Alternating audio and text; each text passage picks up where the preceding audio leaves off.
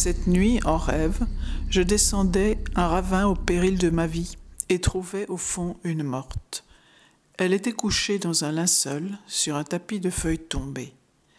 Je soulevais le drap blanc et découvrais son visage aux yeux clos. Les joues étaient roses, le teint magnifique. Elle ne faisait pas son âge, qui, j'en étais persuadé, était le mien. J'espère mourir avant de devenir vieille. Cette morte donc avait mon âge, de cela je suis certaine. Pourtant elle ressemblait à celle que j'étais il y a plus de vingt ans, comme si j'avais été moi-même en sommeil depuis lors, comme si j'avais passé tout ce temps à mourir. Que s'est-il passé il y a vingt ans? Je ne m'en souviens plus. Quoi qu'il en soit, même inanimée, la morte semblait bien présente, et seule par nécessité, la nécessité de la mort je lui promettais d'adoucir sa solitude en lui rendant visite régulièrement, faisant fi pour cela de sa véritable destination. Il s'agissait en effet, comme souvent dans les rêves, à la fois d'une scène vivante, si je puis dire, et d'un tableau.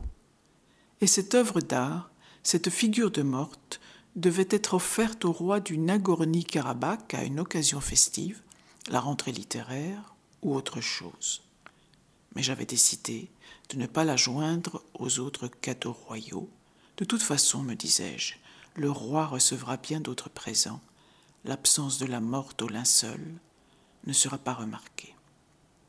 Je me suis réveillé bien décidé à poursuivre ma conversation avec la morte. Quand était-elle morte? Pourquoi?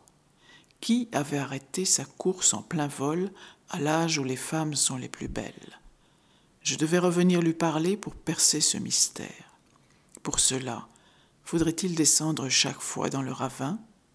L'excursion était périlleuse, l'effort important, mais la récompense, ce doux visage tranquille, ce teint de lait et de rose, ces paupières closes si vastes qu'elles doivent cacher de grands yeux, des yeux qui voient ce que les gens aux yeux ouverts ne voient plus, tout cela me donne du courage et l'envie de lui rendre visite, oui, régulièrement.